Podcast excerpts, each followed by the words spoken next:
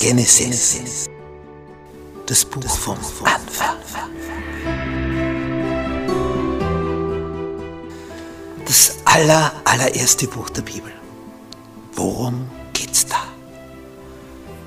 Wie alles entstanden ist, wie es dazu gekommen ist und wie der Mensch von hoher Höhe abgestürzt ist. Wie hier die Flut kam auf diesem Planeten und wie seitdem die Oberfläche gestaltet ist.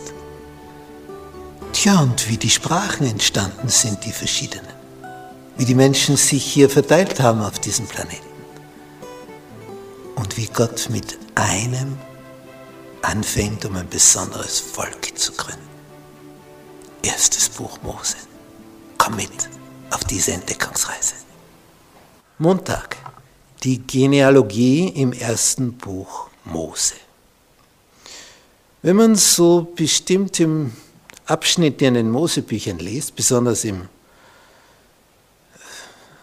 in diesen Abschnitten, wo es nur heißt, und der zeugte den und der den und der den und der den, das sind nur Namen. Und man fragt sich, ja, was soll das Ganze? Nun ja, vielleicht hat jemand schon einmal so für sich selber Ahnenforschung betrieben. Wo komme ich her? Wo sind meine Wurzeln? Bei mir ist das sehr einfach. Ich brauche nur in ein bestimmtes Museum gehen.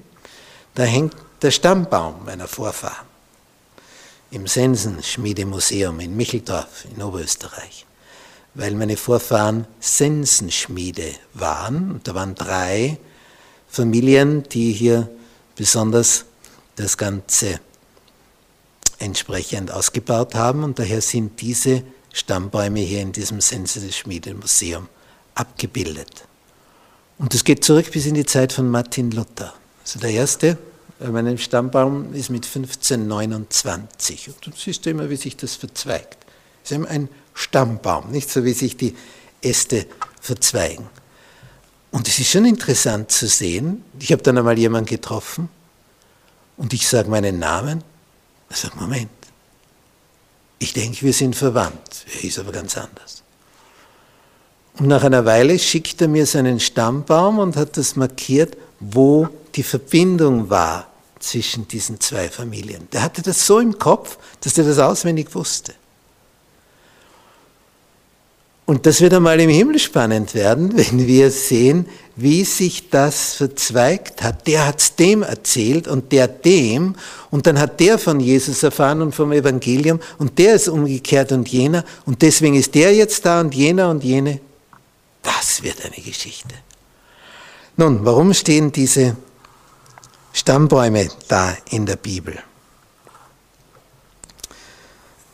Dadurch wird einmal klar, das ist nicht irgendetwas nur so dahergesagtes, sondern diese Menschen haben tatsächlich gelebt und hatten diese und jene Nachkommen. Also das zeigt diese Historizität, wie echt das Ganze ist. Ja, und dann zeigt es an, wie kontinuierlich das weitergeht. Stück um Stück, nicht mit jeder Generation. Und dadurch lässt sich auch in etwa nachvollziehen, wie alt das Ganze ist. Ja, und dann kommt dazu, dass wir gleichzeitig sehen, tja, und der wurde dann so und so alt und starb. Und der wurde so und so alt und starb. Und der wird wieder geboren und der stirbt und der wird geboren und der stirbt. Also was für eine Zerbrechlichkeit. Und trotzdem, es geht weiter, weiter, Stück um Stück. Und diese Genealogien waren insofern bedeutsam, denn das war eigentlich das Grundbuch, wie man dann später sieht. Denn jeder Stamm bekam ein bestimmtes Gebiet und man musste beweisen können, ich bin der Sohn von dem und von dem und von dem. Nicht? Jesus bezeichnet sich später oft als Sohn Davids, obwohl tausend Jahre dazwischen sind.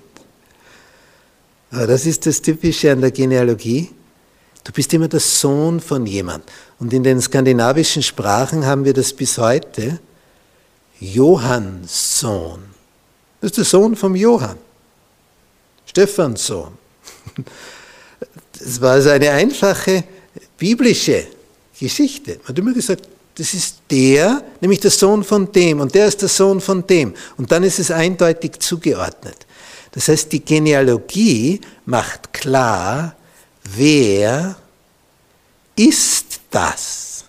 Es gab viele, die früher Judas hießen. Das war ein ganz geläufiger Name, wie bei uns äh, so gewisse Namen haufenweise vorkommen.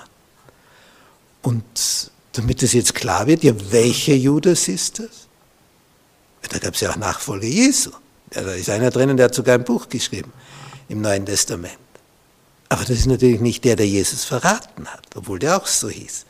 Und darum steht dann immer dabei, Judas, der Sohn von dem. Und der Judas, der Sohn von dem. Und Jakobus gibt so viele.